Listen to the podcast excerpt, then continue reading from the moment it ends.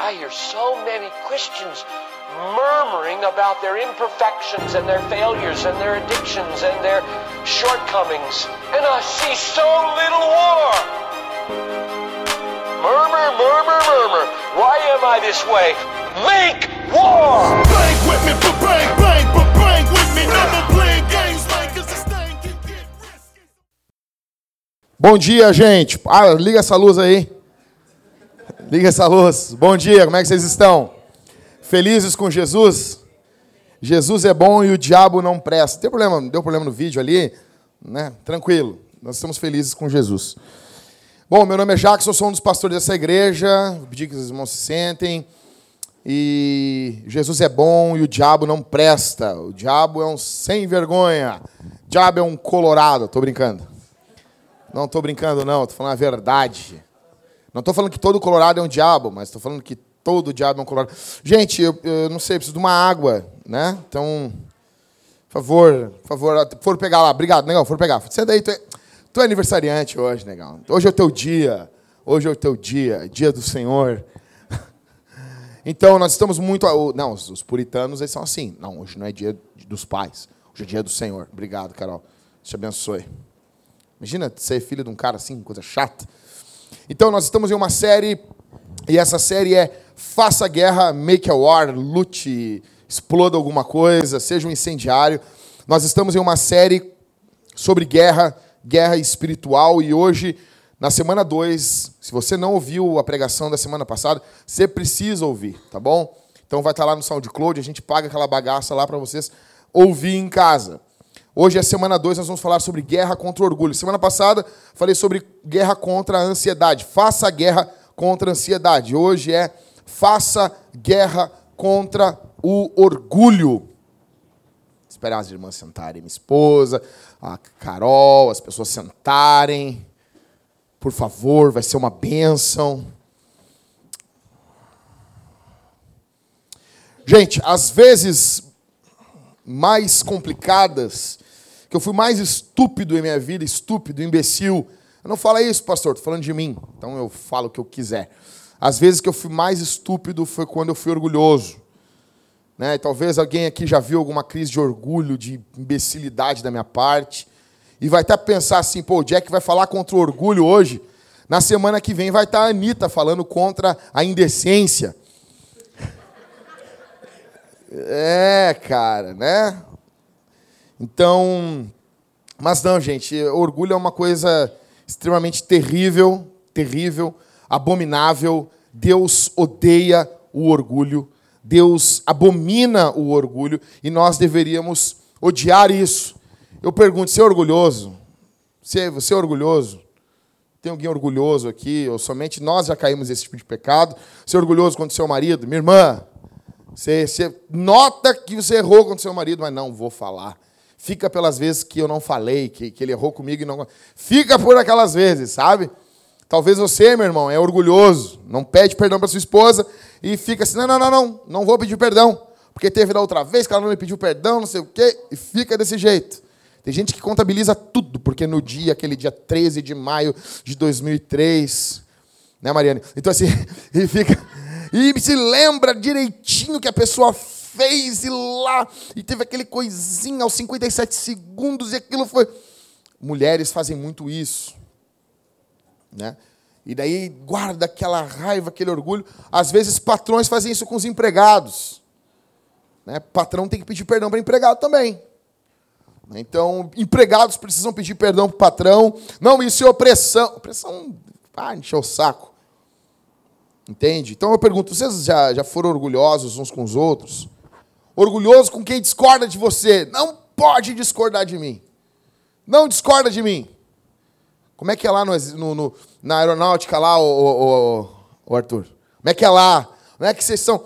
Um oficial pode pedir perdão pro, se errou contra um. Imagina, é complicado, né? Pô, vou perder minha autoridade. Não vai, não. Se errou, pede perdão.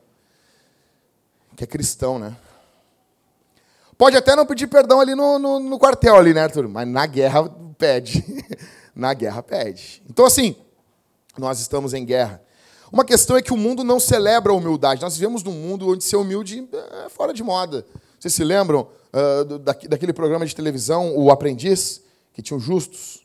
Você está demitido. Demitido? Hum, foi ruim essa aí, né? Mas em casa, quando eu pensei, ia ser legal. Mas assim, você se lembra desse programa? Né? Tava lá o justo sentado naquela cadeira, parecendo um pajé, né? Parecendo aquela cara dele de bonecão de Olinda. Não parece? Sabe o bonecão de Olinda? Que dança assim com os braços assim, assim, assim, sabe? Tá lá o justo sentado naquela cadeira e agia com orgulho, com arrogância. E as pessoas, nossa, ah, ele é demais. No mundo corporativo, no mundo dos negócios, esse é o tipo de cara que as pessoas querem. As pessoas querem um cara, não, ele tem que ser competitivo.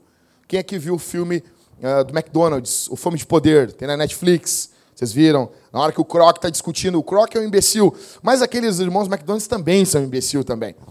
Né? Mas o Croc está discutindo com os irmãos McDonald's e ele faz aquela pergunta assim: Ei, se o teu concorrente estiver morrendo afogado, o que, que você faz? E o, e o McDonald's assim, eu não sei, eu não sei o que eu faço. Ele assim, eu ia enfiar uma. Se estiver morrendo afogado, eu enfio uma, uma, uma mangueira com água na boca dele. Nossa, velho. Tem malzão, hein? Hashtag sou do mal. Então, o mundo hoje não celebra a humildade. John Piper diz que a humildade ela só sobrevive na presença de Deus. Quando Deus se vai, a humildade vai também. A fé é o oposto da humildade. É, do orgulho, perdão. A fé é. Eu escrevi errado aqui. A fé é o oposto do orgulho. Então, assim, ó, pessoal do, dos grupos de conexão, vocês vão receber um esboço errado, tá? A fé é o oposto do orgulho. Então, assim, João, o apóstolo João, ele vai dizer, ele vai comparar a fé com duas coisas. No capítulo 4, verso 14, João vai comparar a fé com a água, que sacia, que satisfaz. No capítulo 6, verso 51, João vai comparar a fé com o pão. Jesus se coloca como água, ou seja, ele é aquele que sacia os desejos mais intensos da alma do homem: pão e água, ou cacetinho e água. Né? Eu estou tentando perder uns quilos, perdi uns 4 quilos e pouco e perdi muita alegria juntos também. Mas eu acordo de manhã, a primeira coisa que eu penso é o quê? Num cacetinho, velho. Não fala isso, pastor. Eh, não, o Brasil está errado. Não é pão francês. É cacetinho. Tá bom? O pastor está dizendo, é cacetinho. Não, mas uh, o Brasil errou. Errou. Eu vou mandar para vocês lá um, um, uma imagem mostrando, comprovando que o Brasil com Z errou. É cacetinho. Então eu acordo de manhã eu penso, cara, agora com manteiga, velho. Nossa, negócio não, não muito tostado agora. Vai comer um pão. Quando tu bota um pão no bucho assim, cara, sacia assim. Pá, comi um pedaço de pão. Entendeu? Daí às vezes eu vou comer lá, acordei de manhã, comi uma maçã. Não é a mesma coisa. Jesus não diz eu sou a maçã da vida. Não, cara, tanto que talvez o fruto da era a maçã. Ou figo. Quem gosta de figo? Ninguém. Ah, minha avó gosta, só a tua avó. Jesus diz o quê? Eu sou o cacetinho da vida. Eu sou a bisnaguinha da vida. Sou o pão da vida, é pão. Porque quando tu come pão, chega a ficar triste, entendeu? Quando cai a farinha, o farináceo na barriga, tu come aquela lasanha, e cai aquela lasanha puff, na barriga, cai pesada, assim, sabe? Tu fica até meio triste, de tanta saciedade. Jesus está dizendo que ele é o pão da vida, a água da vida. Eu estava correndo hoje de manhã com Pedro, correndo, morrendo, morrendo morrendo, e o Pedro não parava, não pedia para parar. Eu também não vou pedir para esse, esse piada e bosta aí, pedi para parar também. E eu amaldiçoando um pouco o Pedro na minha cabeça, assim, e nós correndo. E daí quando eu cheguei em casa, assim, eu quero água. Aí toma água, não adianta, velho. Não adianta. Ah, não, refrigerante. Não é a mesma coisa. Não é a mesma coisa. Ah, mas refri mata a sede. É que tu nunca teve sede. Nego, sede. Sede. água, sabe, a língua colada na boca, gosto ruim, toma aquela água, pô, desce aquele negócio, você senta assim, fica parecendo uma jiboia, assim, sabe? Pô, tô feliz. Jesus compara a fé com isso. A fé é, é encontrar a satisfação, a saciedade da vida em Jesus. O orgulho é o contrário disso. O orgulho é quando você não mata a sua fome em Jesus, mas você quer matar sua fome em você. Então o orgulho, ele é quando nós encontramos a satisfação não em nós, não em Deus, mas em nós. Isso é igual à incredulidade. Por exemplo, cobiça é quando nós afastamos a nossa satisfação em Deus para as coisas. A lascívia é quando nós afastamos a nossa satisfação em Deus para o sexo. A amargura é quando afastamos a nossa satisfação em Deus para a vingança. Impaciência é quando afastamos a nossa satisfação em Deus para o próprio plano. O orgulho, na verdade, ele está por detrás de todos os pecados. Porque todo pecado ele é uma tentativa de encontrar satisfação nas coisas ou em uma outra situação do que em Deus. E quando nós agimos dessa forma, nós agimos assim porque nós somos orgulhosos. Então o orgulho, por tudo, ele está permeando, ele está por volta de tudo. O orgulho, então, ele se encontra por trás de todos os pecados. Ele é um pecado, ele é uma ação contra Deus, ele é um afastamento de Deus. E nós pecamos porque nós achamos que no fundo, no fundo, nós sabemos mais do que Deus. As boas novas é que Jesus sabia que nós passaríamos por isso. Jesus sabia, e com isso eu quero que você fique num texto. A gente vai ler uns outros textos bíblicos hoje, mas você vai, sempre quando sair desse texto, você vai ficar com o dedo no texto. E não vai sair desse texto. Tá? Jeremias, você vai abrir a Bíblia em Jeremias. Ah, pastor, eu não sei. Olha de canto aí o índice, ninguém vai ver. Olha de canto. É um profeta maior. Então, se tu folhar a Bíblia às verdas no Antigo Testamento, tu vai achar. Porque é muito grande, tem mais de 50 capítulos, se não me falha a memória. E depois ele escreveu do lado, tem ainda Lamentações. Então, se tu achou Lamentações, para ali e tu volta um livro ali. Lamentações é cinco capítulos, é barbado. Jeremias 9, capítulo 9. E o verso 23. E o 24. Jeremias 9. A gente vai ler depois outros textos, mas a gente vai ficar mais é nesse texto, tá bom? Jeremias capítulo 9.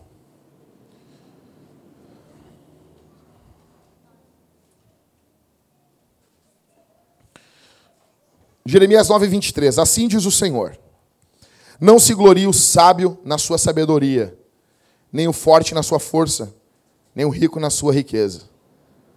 Verso 24. Mas quem se gloriar, glorie-se nisto, em me entender e me conhecer. Pois eu sou o Senhor que pratico a fidelidade, o direito e a justiça na terra, porque me agrado dessas coisas, diz o Senhor. Bonito toque. Bonito esse toque.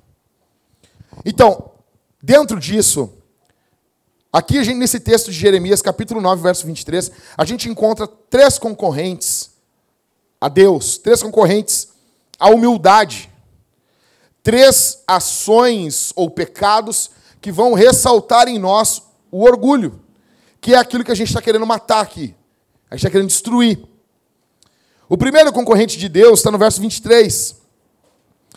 Diz a Bíblia: Assim diz o Senhor: Não se glorie o sábio na sua sabedoria.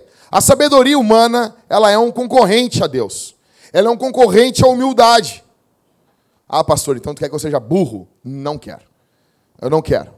Não tem, não é bonito ser burro. A burrice é algo feio, porque nosso Deus é um Deus inteligente. Então já quero dizer aqui, cara, alguém já deve ter visto isso igrejas em Porto Alegre. Não, em Porto Alegre. Eu não estou falando interior do estado. Eu estou em Porto Alegre. O pastor não lê. E as pessoas dizem assim: não, mas ó, isso é o poder de Deus. Não, não é poder de Deus pinói, rapaz. Isso é burrice. Isso é burrice. Uma coisa é a pessoa se converteu, vem de um contexto uh, desfavorável, não conhecia o evangelho, e ela vem e ela é analfabeta. A igreja vai cuidar, vai amar. Agora, como nós vamos ter, gente? No nosso meio, uma cidade grande. Não estou falando, ah, alguém, a igreja enviou um cara que não sabia ler, o cara foi para o meio dos índios e ganhou os caras para Jesus. Isso é uma coisa. Agora, uma coisa, nossa cidade grande, podendo aprender, podendo ser humilde. Então, quando eu estou dizendo, quando eu estou falando contra a sabedoria humana, eu não estou falando agora aqui que tu vai largar a tua faculdade. Pelo contrário, eu vejo os irmãos, não, eu vou orar se eu vou para a faculdade. Como assim? Tu vai orar para não ir. A princípio, Deus quer que tu vá. Deus é Deus de burrice. Porém, a sabedoria humana, ela pode se tornar um inimigo de Deus. A sabedoria humana, tanto que o texto está dizendo para nós, assim diz o Senhor, não se glorie o sábio na sua sabedoria. Tudo que nós sabemos de Deus, tudo, vem de Deus. Vou repetir isso. Tudo que a gente sabe sobre Deus vem de Deus. O fato de você saber algo sobre Deus vem de Deus. Olha aqui comigo. Três ações divinas para conhecermos Deus. Você vai notar isso aí. A primeira, inspiração. A segunda, revelação. E a terceira, iluminação. Isso aqui é teologia sistemática na veia, tá bom? Então a primeira ação de Deus, inspiração. A gente encontra isso em 2 Timóteo 3,16. O texto claro, você se lembra desse texto? Toda a escritura é divinamente inspirada, proveitosa para ensinar, para repreender, para corrigir, para instruir em justiça. 2 Timóteo 3,16. Toda a escritura é divinamente inspirada. A palavra inspiração, ela vem de uma palavrinha grega que quer dizer soprar. Soprar para dentro. Ou seja, a escritura, ela é a consequência de um sopro de Deus.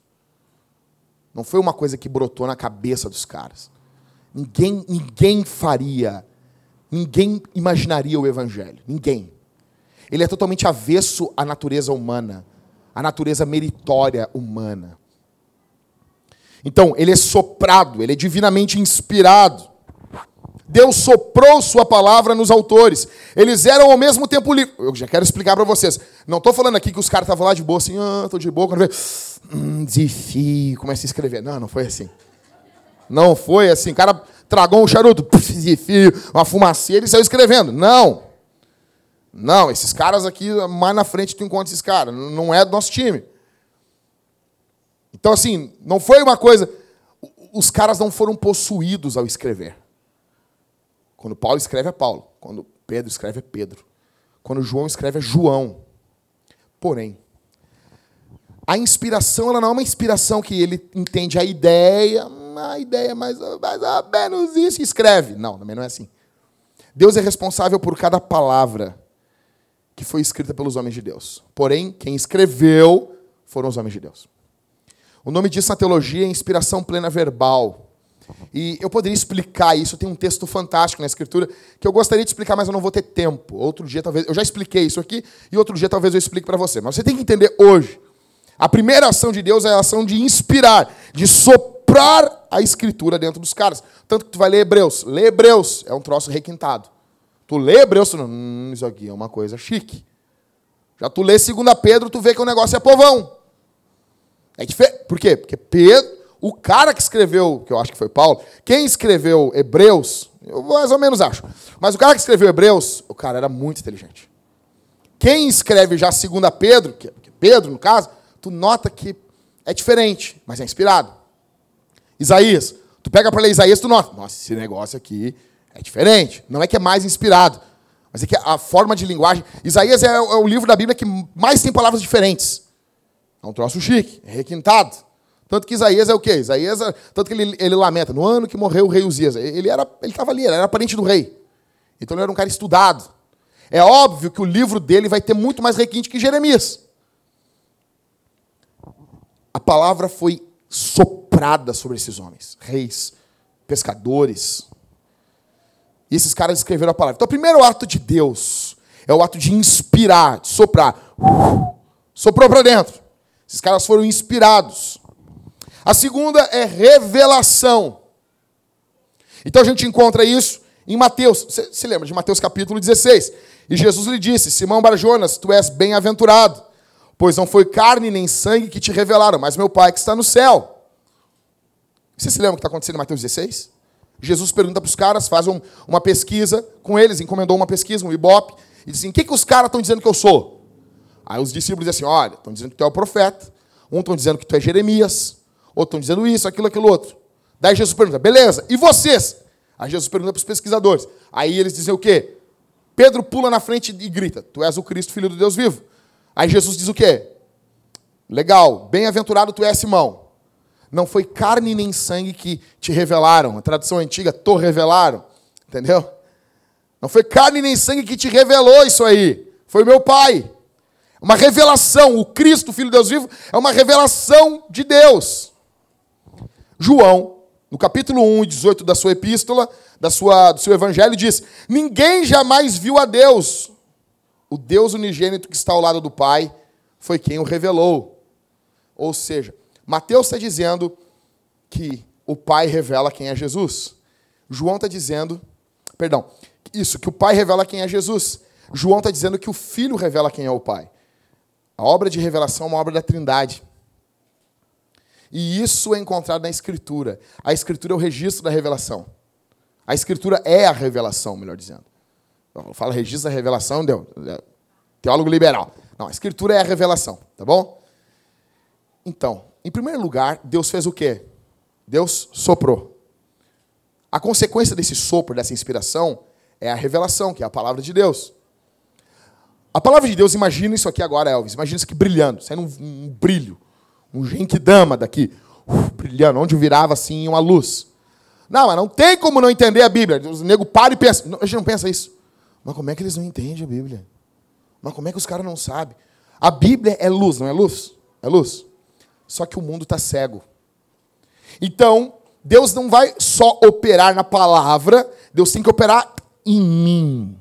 Porque eu estou cego. E se você é cego, pode ter a maior luz, a luz mais linda. Você, os, os, ah, que lindo esse entardecer. O cego não vê. Ele não sabe. Então a terceira obra que Deus tem que fazer, agora não é mais uma obra externa, é uma obra interna. Que é o que em teologia a gente chama de iluminação. Onde a gente encontra isso na Bíblia? 1 Coríntios 2,14. O capítulo 2, ali, do verso 9 em diante, Paulo está tratando sobre isso. Ele vai dizer aquele, vers aquele versículo que todo mundo ama. Né? Tipo, ah, porque olhos não viram, nem ouvidos ouviram, o que Deus preparou, nem subiu o coração do homem, o que Deus preparou para aqueles que o amam. Ai, meu, meu marido. Não, não é teu marido. Não, é, é meu cachorro, é, é um carro, nem subiu ao meu coração. Tu acha isso, sério? Tu acha que. Tu acha, sério, que é o cachorro, que é um, um carro novo? O versículo depois, a Bíblia diz assim: Mas Deus os revelou pelo seu espírito. Ou seja, não é mais oculto. Se a gente continuar no texto do capítulo 2, Paulo está falando sobre essa iluminação que a gente entende agora. No verso 14 ele diz: O homem natural não aceita as coisas do Espírito de Deus, pois lhes são absurdas e não pode entendê-las, pois se compreendem espiritualmente. Verso antes, Paulo vai dizer que a gente é iluminado para entender essas coisas. Efésios 1,18, mesmo Paulo diz: sendo iluminados os olhos do vosso coração, para que saibais qual é a esperança do chamado que ele vos fez. Ou seja, Deus ele não só inspira, como ele revela, mas ele também ilumina para entender a revelação. O que eu estou querendo dizer com isso? Bem simples. Está entendendo a pregação? Uh, mais ou menos, estou entendendo. Isso é um ato de Deus. Isso não vem de ti. Começou a entender um pouquinho mais o Evangelho? Isso é bondade de Deus. Isso não vem de você. Começou a ler um livro e comecei a entender. Estou lendo a Bíblia. Olha, não entendo tudo, mas alguma coisa eu estou entendendo. Isso é um ato de Deus. Deus não só revelou, mas como Ele está iluminando o teu entendimento para entender. O que isso tem a ver com, com o tema? Por isso que é ridículo pessoas que estudam a Bíblia serem orgulhosas. Porque isso é um ato de Deus. Se a gente entende alguma coisa, é porque Deus mostra para gente. Se a gente está entendendo a palavra, está entendendo, lê um livro de teologia e a gente está começando a amar a teologia, é porque Deus está revelando para a gente. Por isso que discussãozinha na internet, com reformadinhos de internet, é uma algo idiota. Por isso que eu fico louco. Fico louco. Os caras discutindo, oh, o supralapsarianismo, o infralapsarianismo. Vai para o inferno, rapaz. Os caras que discutem isso aí não, não limpa banco de igreja. Não dizimos, não ajuda a igreja. Não ajuda a plantar a igreja. Fica só discutindo. Você está na bunda na cadeira e não faz nada. Deus nos chama para muito mais do que isso. A gente está entendendo alguma coisa. E não discutindo essas besteiras. Oh, porque. Chegou o rapaz para mim. Não, porque a teonomia. Você não sabe o que é teonomia? Nem precisa estudar isso aí. Besteira isso aí. Oh, porque a teonomia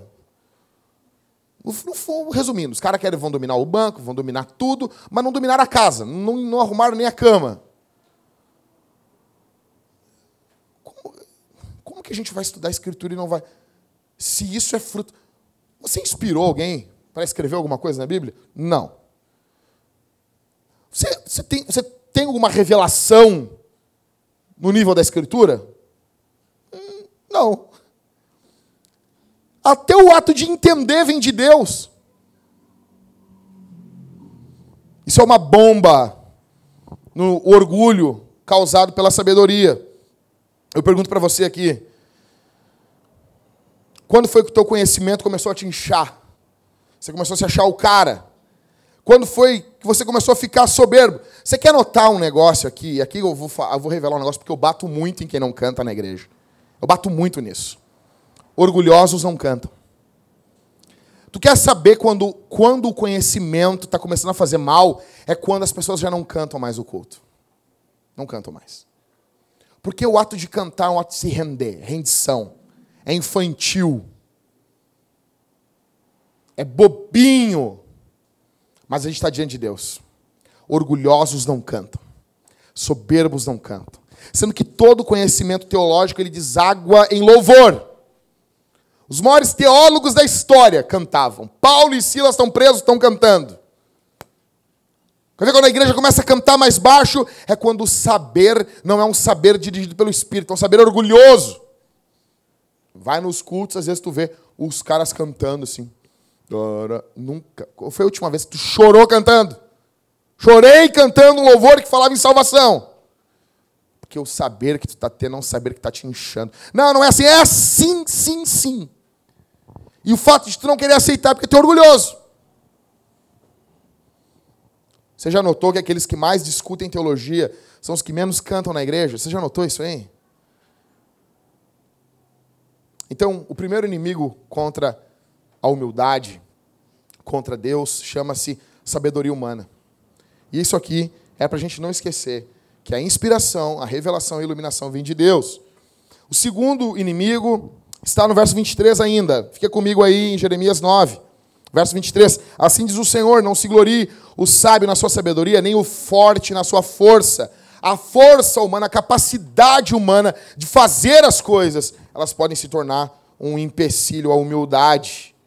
Quando nós achamos que nós fazemos as coisas. Então aí, fica marcado, Jeremias capítulo 9, e dá uma espiadinha comigo aí, em Deuteronômio, lá, o quinto livro da Bíblia. Deuteronômio capítulo 8. Olha comigo isso aqui, cara. Isso aqui é uma bomba na cabeça do Satanás. Deuteronômio 8, 11.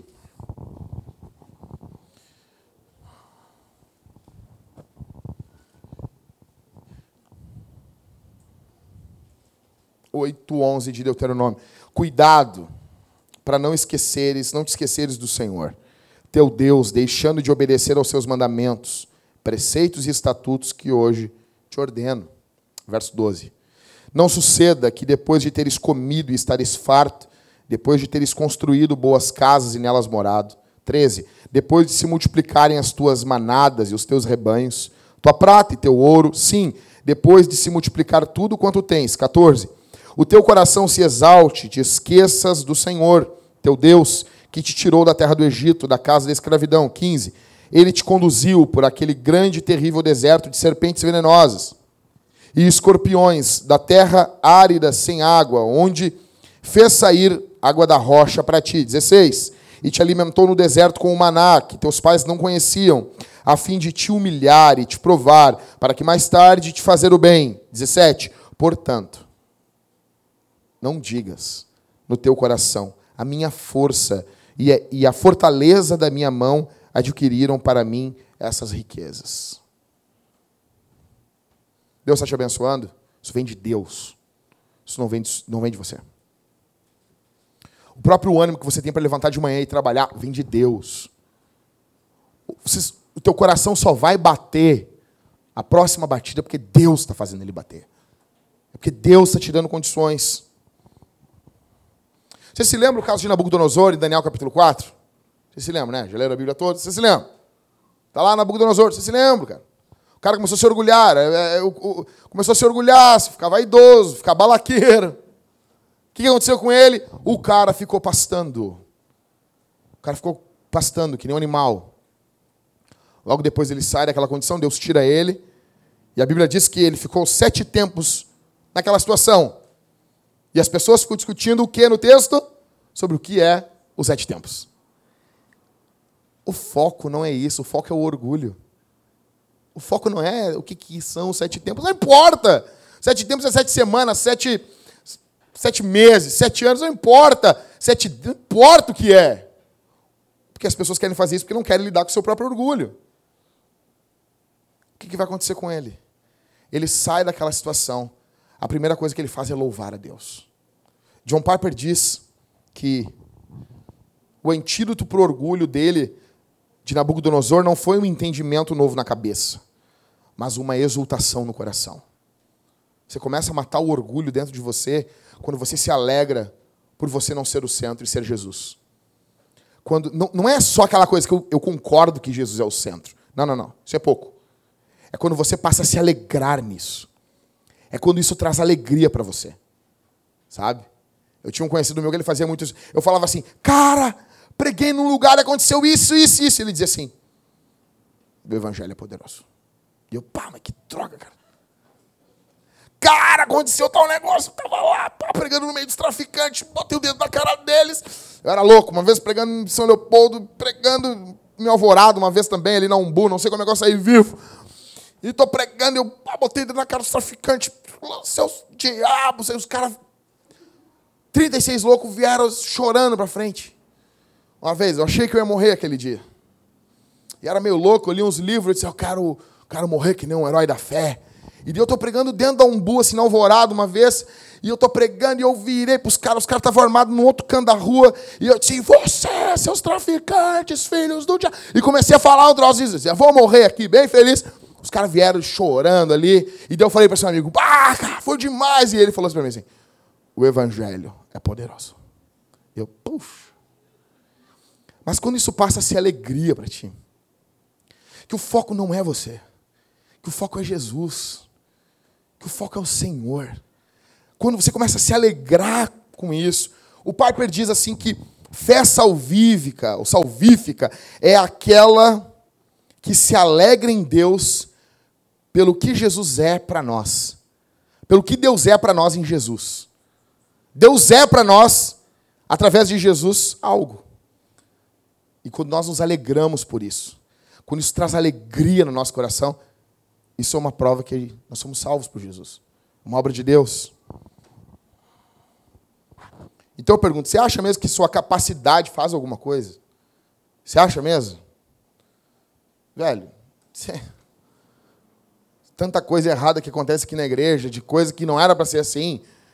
As coisas que eu estou pregando, às vezes os presbíteros me chamam, ah, não acredito que tu falou isso. Que há um testemunho da graça de Deus. Às vezes eu, ah, aconteceu isso no louvor, não era para ter acontecido isso. Mas Deus continua fazendo, continua fazendo, porque não é a nossa força. Não é a nossa. Falou a palavra. Sabe, tem, é que tem pregador que é profi. Profissa, assim. O cara é profissional, assim. Tá, tem uns caras que eu admiro no Brasil. O cara tá falando, ele tem. A, e ele larga aquela, aquela baixa o tom no momento certo, assim. Aí tu, uau, o Senhor. Termina assim. E tu fica, nossa, esse cara. E eu falo assim para minha esposa assim, eu me sinto um cavalo pregando, parece que soltou um potro no, no troço, eu saio correndo, o mundo vai acabar se eu não falar essas negócios para as pessoas. Eu, disse, não, eu não tenho isso, eu queria ser esse cara que fala assim no momento certo, não sou. E aí, mas Deus continua fazendo, porque não é a nossa, não é. Por exemplo, o Cauê cantando hoje aqui, só voz e violão, né? Bonitão pra caramba, né? E ele mandando um Jaqueline ali, né, Cauê? Jaqueline, Jaqueline, Jaqueline. Eu pensei, por que, que ele está fazendo isso no violão? E Deus continua operando, né, Cauê? Ah, Cauê, não vou ficar só eu de ruim aqui, né, cara? Vou ficar só eu aqui, né? Você acha mesmo você tem comida em casa porque tu é, tu é o trabalhador? Calvino diz, e é assim que sempre quando eu oro pela comida, eu amo orar por comida, porque Deus sei que eu vou comer. Calvino diz que a gente tem que comer como se o próprio Jesus estivesse servindo a comida na nossa mesa ali. Estivesse sentado e Jesus estivesse servindo a comida para você. Porque na verdade é isso que acontece. Primeiro inimigo contra Deus, contra a humildade, a favor do orgulho, qual é então? Sabedoria humana. segundo qual é? A força, a capacidade. E último qual é? Está no próprio texto aí. Verso 23 é o quê? A riqueza. Então, assim, eu quero dizer um negócio para vocês aqui. Eu vou falar um negócio. Teve agora a- Mega Sena, né? Deixa eu até pegar isso aqui, cara. Teve a Mega Sena agora, né? Vocês viram aí? Três ganhadores na mesma. Na mesma lotérica, né? Tudo direitinho, né? Vocês acham mesmo? Qual é a probabilidade de três ganhadores? Meu, isso era para ter parado o Brasil, velho. Vocês acham, vocês acham que, que, tipo, que não eram três laranjas? Que alguém ali da Caixa Econômica, não, nós tu vai ganhar, depois a gente pega o dinheiro aí e deixamos contigo uns 50, 70 mil aí. Tá bom para ti? Não ia ganhar nada, tava aqui de bobeira. Os três da mesma lotérica. Sério, gente. Então tá, os três da mesma lotérica, mas digamos que foi tudo bonito. Aí eu vejo, chegou alguns irmãos da igreja e disseram, ah, pastor, porque assim, ó, não, então eu posso falar livre, porque não foi só um, foi alguns. Eu, porque eu vou assim, ó, pastor, eu vou jogar na, na, na Mega Sena. Eu, puxa vida. Eu tenho que falar isso aqui, porque é, volta e meia vem o negócio.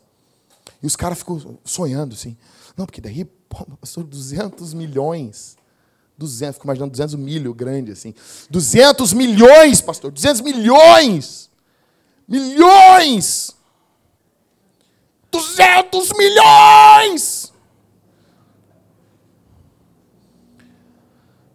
Não, pastor, porque deixa eu ganhar. O pastor vai ver que eu vou fazer para a igreja. Não, não, não, não, não, pastor. Você vai ver o que eu vou fazer. Eu quero dizer uma coisa para todo mundo que joga na Mega Sena aqui. Primeiro, vai te converter relaxado. Tem que ser relaxado. Segundo, eu oro para tu não ganhar. Não ganha. Não deixa ganhar, Jesus. Não tem. Tem alguém orando para tu não ganhar. Esse alguém sou eu. Esse alguém sou eu. Não quero que tu ganhe. Não, negão, 200 milhões. 200. Não, porque o Senhor Deus é comigo. Eu fico. Como a gente bota a esperança num jogo?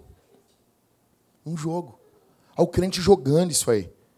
Então, dizer, eu não tenho, eu tenho base bíblica para condenar, para disciplinar. Não tenho. Eu não tenho. Por mim, nego não joga isso aí. É que nem nego cabelo comprido. O cara chega, ah, mas tu posso usar cabelo. com-" Não, quer usar, usa, cara. Parece que eu deviado. Não, não posso te tirar da igreja por causa disso. Ah, mas Jesus, Jesus não tinha cabelo comprido. Para com isso. Ele não era nazireu. Agora, mas beleza, quer usar teu cabelo compridinho, usa aí. Só tem um negócio, a mesma coisa, no que envolve o jogo. Deus ele estabeleceu formas de eu ganhar dinheiro. Então, a pessoa pode ganhar dinheiro como? Primeiro, pelo trabalho. Segundo, ah, ah, uma herança. Isso é bíblico. E uma oferta. Então, a forma. Isso não só. Ah, porque tem pastor. Não, tem irmãos que ganham oferta. Eu já dei oferta para irmão da igreja também. Então, para de encher o saco. Porque isso é bíblico. Agora, jogo.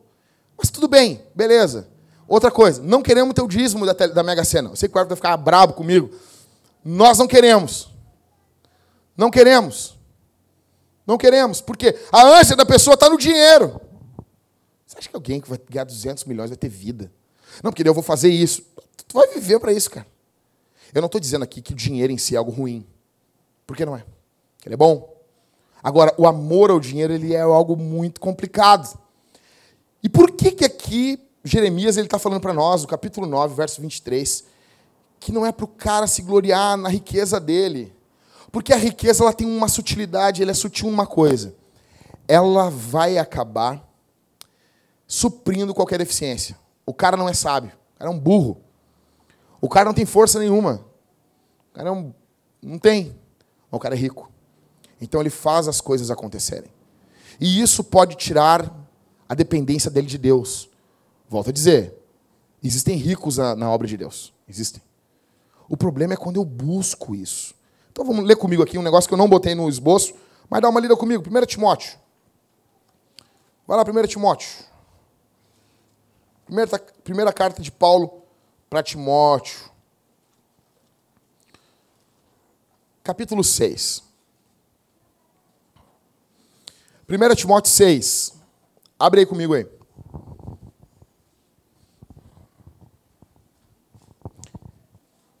Verso 9. Não, vamos ler a partir do verso 7. Para ser mais escandaloso ainda. 1 Timóteo 6, 7. Vamos lá. Porque nada trouxemos para este mundo, e daqui nada podemos levar. Por isso devemos estar satisfeitos Se tivermos alimento e roupa. Isso aqui é forte. Eu não estou falando que você não vai. Ah, pastor, então quer dizer que eu não, eu não posso querer um, um, um colégio bom para meu filho? Claro que pode, deve. Deve. Pastor, não posso querer pô, comprar um carro bacana? Deve. Só que se não tiver, tu não tem que ficar insatisfeito por causa disso. É isso que Paulo está dizendo. Não tem problema tu, tu ter as coisas. Ter é algo bom. Vem de Deus. Deus dá. Mas não dá para todo mundo. Alguns vão ter. Outros nunca vão ter. E aquele que tem, ele é satisfeito. E o que não tem é satisfeito também. Porque a satisfação, em último lugar, não deve estar nas coisas, mas em Deus. Verso 9. Olha o que diz verso 9. Mas os que querem ficar ricos caem em tentação, em armadilhas e em muitos desejos loucos e nocivos que afundam os homens na ruína e na desgraça. 10. Porque o amor ao dinheiro é a raiz de todos os males, e por causa dessa cobiça alguns se desviaram da fé e se torturaram com muitas dores. Olha só o que está dizendo. Qual é o alvo da tua vida? É ficar rico. O alvo das pessoas é ficar rico. Não, porque eu vou.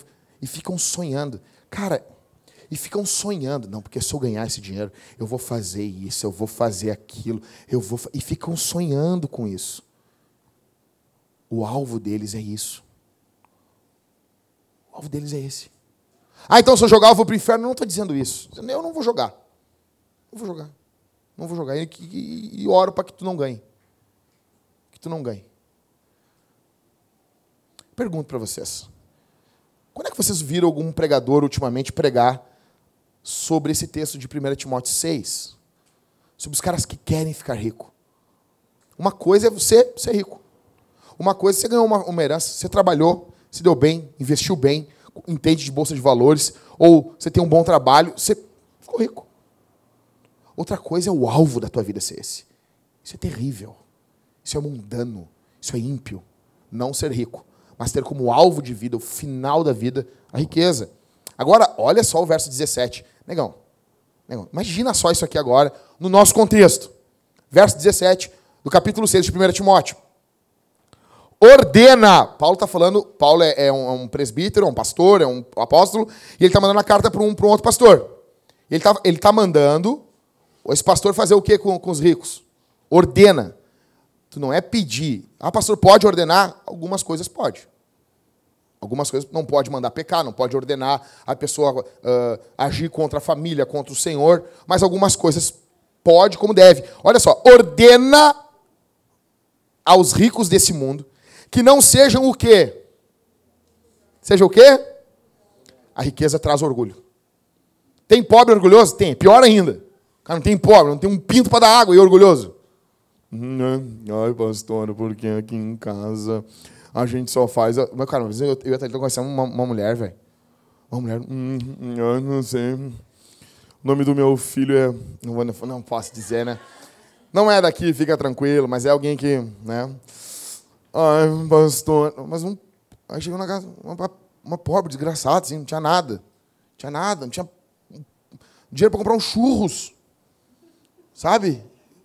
Cheia da balaca. Continuando, Paulo. Então, ordena aos ricos desse mundo que não sejam orgulhosos, nem ponham a esperança na incerteza das riquezas, mas em Deus, que nos concede amplamente todas as coisas para dela desfrutarmos. Ou seja, Deus dá a riqueza para os caras desfrutar a riqueza, é algo bom. É Deus que. Mas assim, a minha esperança não está nas coisas, está em Deus que nos concede todas as coisas para delas desfrutarmos. Não é pecado desfrutar da riqueza. Não é pecado dizer, ah, o cara peguei, ó, beleza. Ó, pastor, comprei esse 4x4 aí. Pô, não deixar o pastor dar uma voltinha no teu 4x4 é pecado. É pecado. É legal, quer, não, beleza. Agora o problema é quando a alegria está nas coisas. E não em Deus. Sabe? Eu tenho um amigo meu que o cara tem a unção da riqueza. Eu falei, cara, tu. Cara, eu não vou dizer o nome dele. Mas ele é pastor. O cara, esse cara ganha tudo, velho. Eu disse, mas ora por mim, cara. O cara ganha tudo. Agora ganhou dinheiro de construir a igreja, ganhou dinheiro disso, ganhou dinheiro daquilo. Eu disse, negão, mas que isso, rapaz? Mas eu vejo que sempre a alegria dele está em Deus. Está no Senhor. Nunca está nas coisas. O cara começa a me contar assim. Ah, o cara me trouxe uma oferta assim, assim, assim, Jack. E começa a chorar assim, contando. Chorar. Mas Deus é bom demais. O Senhor é bondoso.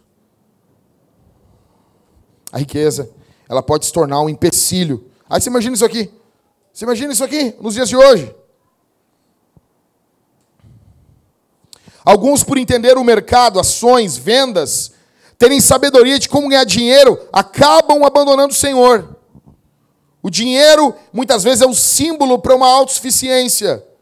Oséias capítulo 13, verso 6 diz: Quando eu os alimentava, se fartavam, e depois de fartos, tornavam-se arrogantes no coração e por isso se esqueceram de mim, porque os caras estavam se satisfazendo nas coisas.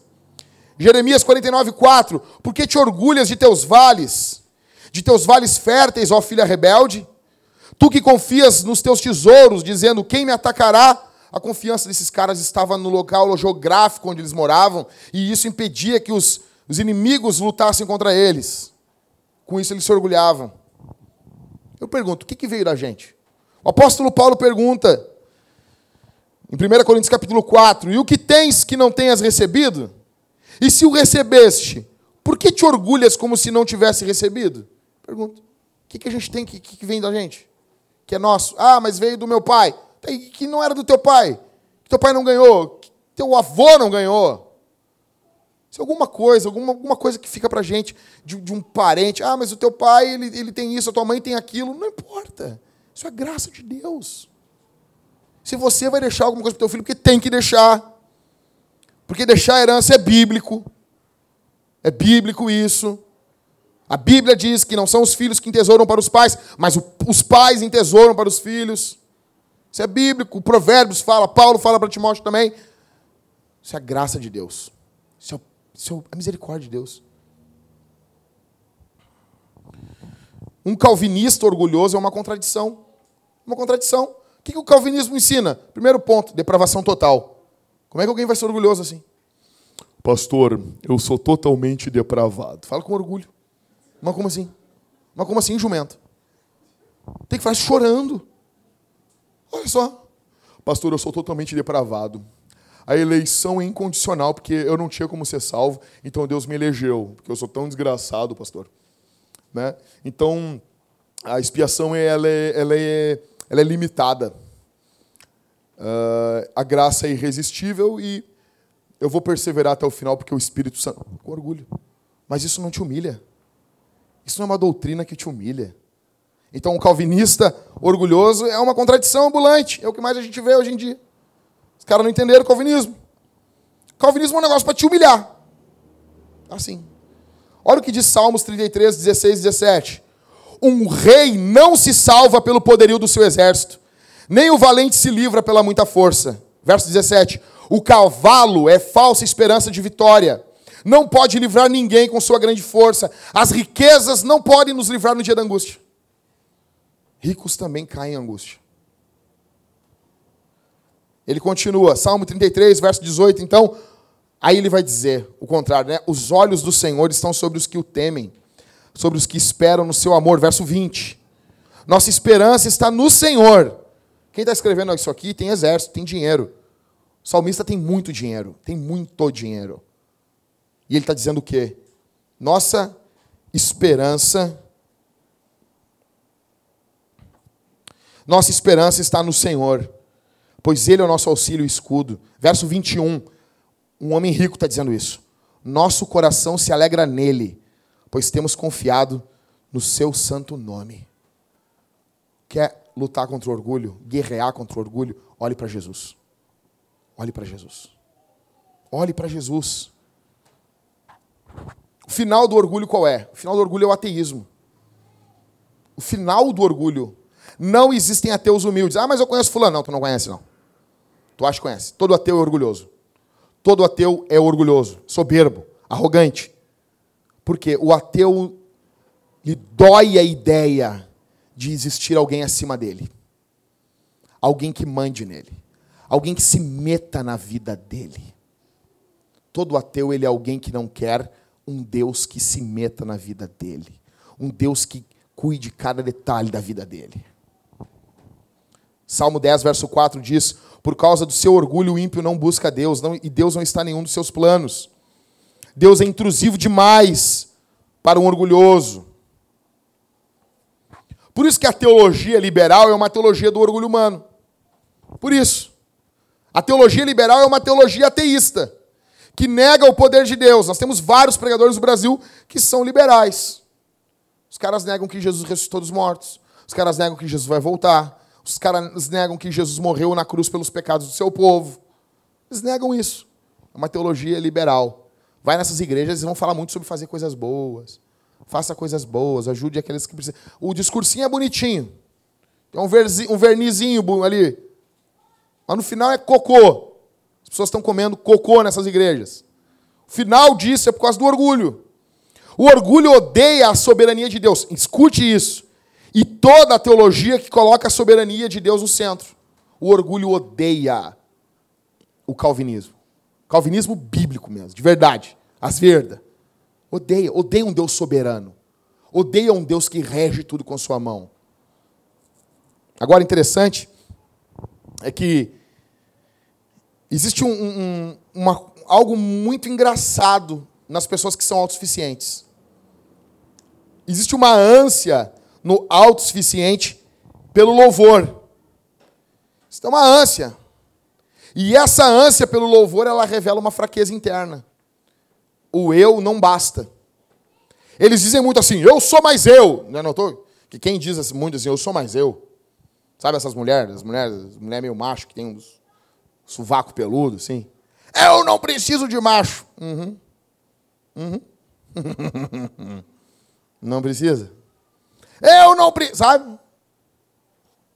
Será? Agora uma falou assim: não, porque agora nós vamos matar todos os homens. Vamos abortar todos os que forem homens.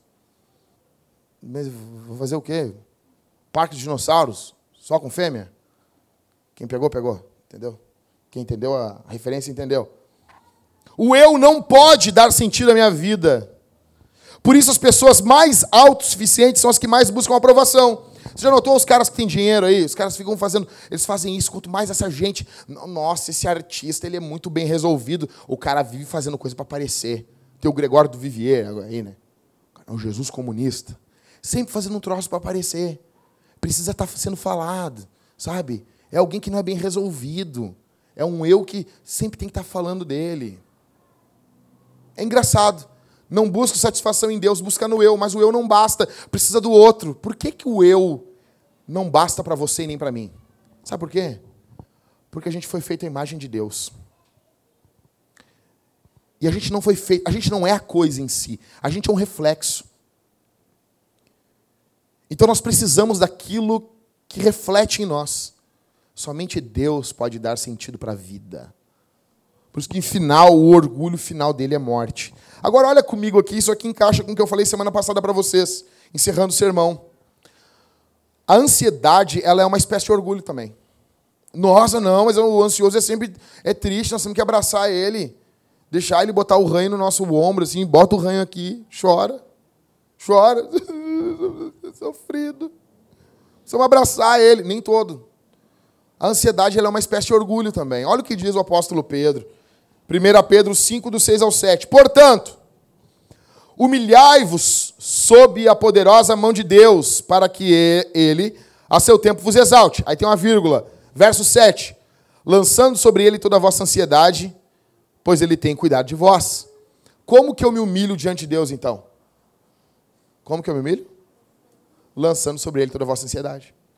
O ato de lançar sobre Deus a ansiedade é um ato de me humilhar diante de Deus. Então, quando a pessoa não lança em Deus sua ansiedade, ela está sendo, o que, que o verso anterior diz? Orgulhosa, soberba. Por quê? Porque ela não acredita que Deus pode cuidar do amanhã. Não acredita que Deus pode cuidar do amanhã. E isso aqui, ah, pastor, isso é... todos nós somos assim. Todos nós somos assim. Pedro liga a ansiedade ao orgulho. Uma maneira de ser humilde é lançar a ansiedade sobre Deus. A preocupação, a preocupação excessiva com o dia de amanhã é uma forma de orgulho. Deus cuida de nós. Beleza. Falei tudo isso aqui. Volta comigo para Jeremias. Eu estou terminando, tá? Segura aí teu bucejo aí. Teu bucejo satânico. Tá bom? Beleza. Como é que a gente faz? Então, verso 23. Lê comigo aí. Do capítulo 9. Assim diz o Senhor: Não se glorie quem? Sabe. Sabe. Fala, imundícia. Não se glorie o quê? Ah, Eita, nós. Na sua sabedoria. Nem, ó, por exemplo, o cara é sábio. Ele é sábio. Não é nós que ficamos dando uns migué aqui. O cara é sábio mesmo. Não é para se gloriar na sua sabedoria. Não, nem o forte na sua. Não é tu aí. Mal tem um limãozinho que não enche a camiseta. Não, tô falando forte. Nem o rico na sua riqueza. Falando rico. Rico. Você conheceu alguém rico mesmo? O cara chega assim, vou fazer um prédio aqui. Falando rico. Não é, ah, tem um milhão no banco. Não, não, não, não, não, não. Um milhão não é rico. Falando rico, rico. Tem gente que é rico, o cara chega assim, vou fazer um shopping aqui. Falando disso, cara. Disso. Não é para botar esperança nessas coisas. Não é. Não é. Verso 24. Qual é a saída disso? Está no verso 24. Mas quem se gloriar, glorie-se nisto, em me entender e me conhecer, pois eu sou o Senhor. Você quer lutar contra o orgulho? Leia a Bíblia. Estude a Bíblia. Estude a Escritura. Conheça o Senhor. Você tira os olhos de você e bota os olhos em algo que é maior do que você. Maior do que tudo, maior do que a sua riqueza, maior do que a sua força, maior do que a sua sabedoria. Você coloca os seus olhos em Deus. A saída está no verso 24. Está em conhecer, em se gloriar, em se alegrar nisso, em colocar as esperanças nisso, em entender o Senhor. O conhecimento de Deus é uma bomba no seu orgulho. Por isso que não, por isso que não dá para aturar o crente que diz assim: Oi, ô, pastor, eu não gosto de ler. Não, uma coisa é tu não gostava de ler. Hoje tu gosta. É, sim. Viu? Agora tu gosta. Como assim, cara? Deus revelou pra gente num livro. E o cara não gosta de ler. Então você agora gosta. Você quer lutar contra o orgulho? Lê a Bíblia, lê, faz o culto com a tua mulher. Lê a escritura, pausadamente, não lê, não lê a toque de caixa. Vamos ler isso aqui rapidinho. No princípio de Deus, lê rapidinho. Vamos lá rapidinho. Senhor, obrigado por esse culto, muito obrigado. Senhor, é muito bondoso. Amém. Acabamos nosso culto. Não! Que isso? Lê pausado. Lê com calma. Lê. Se tiver que ler de novo, lê de novo tiver que parar o negócio. Não, nós vamos, nós vamos. O que é isso aqui o texto está dizendo aqui? Nós, porque tem tempo em Deus. Não é para fazer o X ali. Ah, fizemos hoje. Não, que isso, cara. Conhecer Deus. Você quer guerrear contra o orgulho? Foco no conhecimento de Deus. Orgulhosos não oram. Orgulhosos não cultuam em família. Orgulhosos não cantam. Orgulhosos não estudam a Bíblia em humildade. Orgulhosos não ofertam. Por que, que o orgulho é algo tão terrível? Olha aqui para mim. Por que, que o orgulho é algo tão, tão, tão terrível?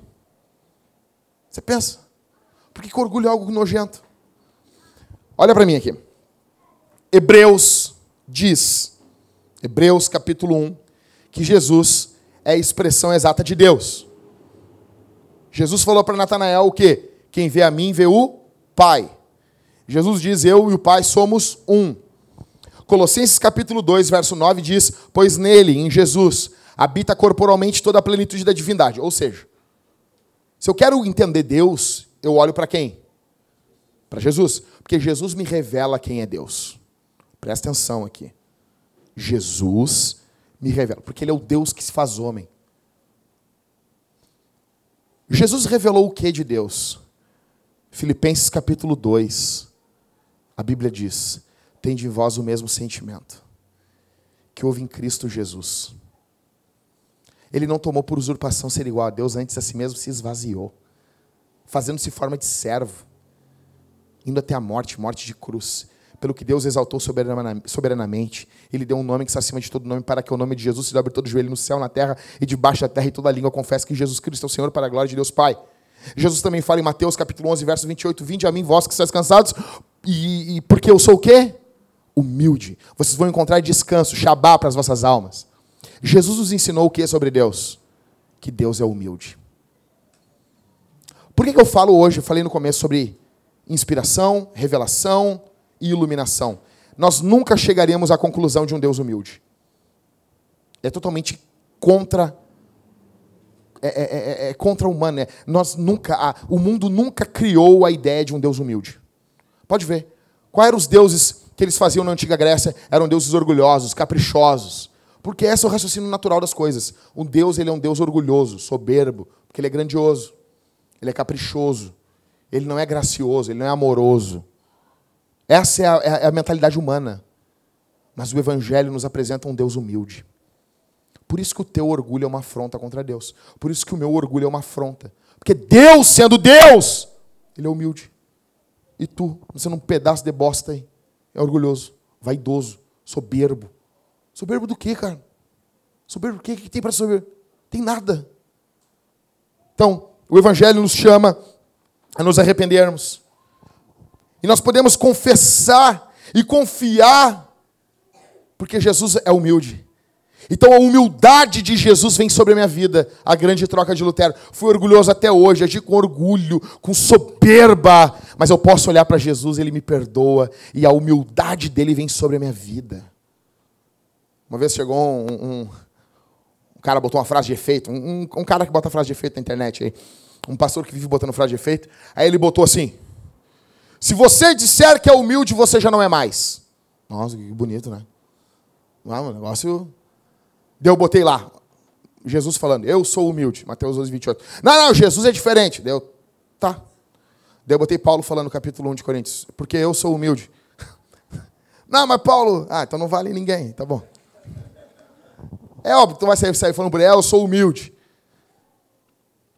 Na verdade, você é um baita orgulhoso. E o evangelho hoje é para nós lutarmos contra isso. O modelo é Jesus. Deus pode quebrar isso em você. Jesus perdoa você, porque ele é humilde.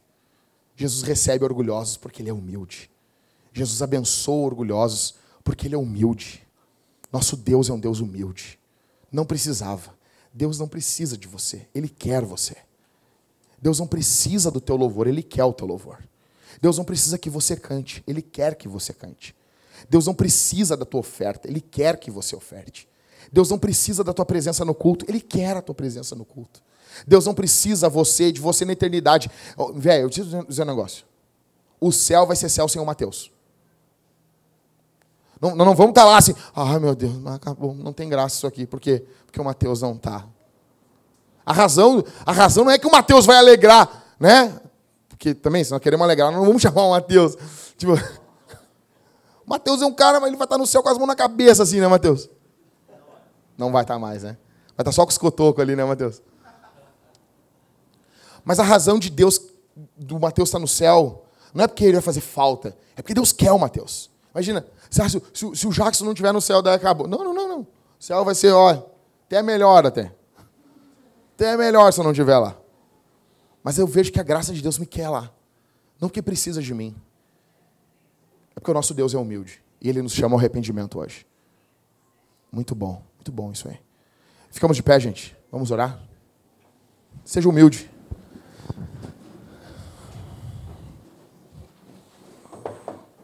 Feche os olhos, vamos orar nesse momento.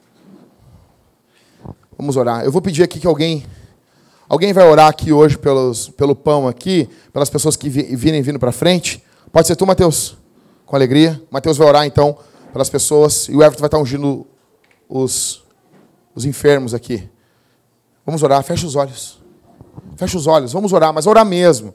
Não só, ah, não, vamos orar. Feche os olhos, vamos orar todos nós aqui. Senhor, nós te louvamos, nós te bendizemos. Tu és bom, tua misericórdia dura para sempre, para todo, todo, todo sempre. Tu, tu quebra o nosso orgulho, tu destrói o nosso orgulho na cruz, Senhor. No nome bondoso de Jesus. Que possamos estar humilhados diante do Senhor. Que possamos lançar diante do Senhor nossa ansiedade. No nome santo e bondoso de Jesus. Nos perdoa, nos limpa Senhor, seja seja o preço pelo nosso pecado, Senhor. Salva aqui essa, essa manhã. Salva, quebranta, Senhor. Que o Senhor Deus se mostre aquele que salva pecadores orgulhosos nos seus pecados. Nos limpa no teu sangue, no bondoso, no maravilhoso e no eterno nome de Jesus. Por favor, faz isso por nós. Faz isso em nós, por amor do teu nome, Senhor.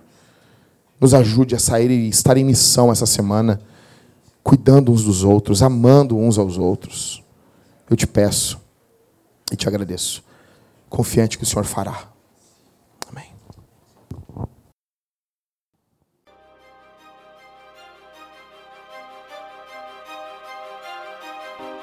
I hear so many Christians murmuring about their imperfections and their failures and their addictions and their shortcomings. And I see so little war. Murmur, murmur, murmur. Why am I this way? Make war! Bang with me, but bang, bang, but bang with me. More playing games, man, cause this thing can get risky. So, man, if you in Christ, take up your cross quickly. Feelings on the front line, time to come with Hey, do the right thing. Wake up and let's get it. I ain't even in the ring. They throwing bones like Riddick. Oh. Persistently attacking me. They even in the back of me. You see the fighter lose my life, and I can't take this passively. So what you think I'm about to do? I'm about to do what I can do. Trust the one who got me through and fight like it was after school. Never giving up. Steady standing on the battlefield. Feet firm to the ground like I stepped on Chapel Hill. Flesh feeling frisky, Seeing persuaded tempts me cheers me on guilt, followed by conviction. It's the same old trap, and we fall like we defensive. Look, your senses growing with some damn firm and be relentless.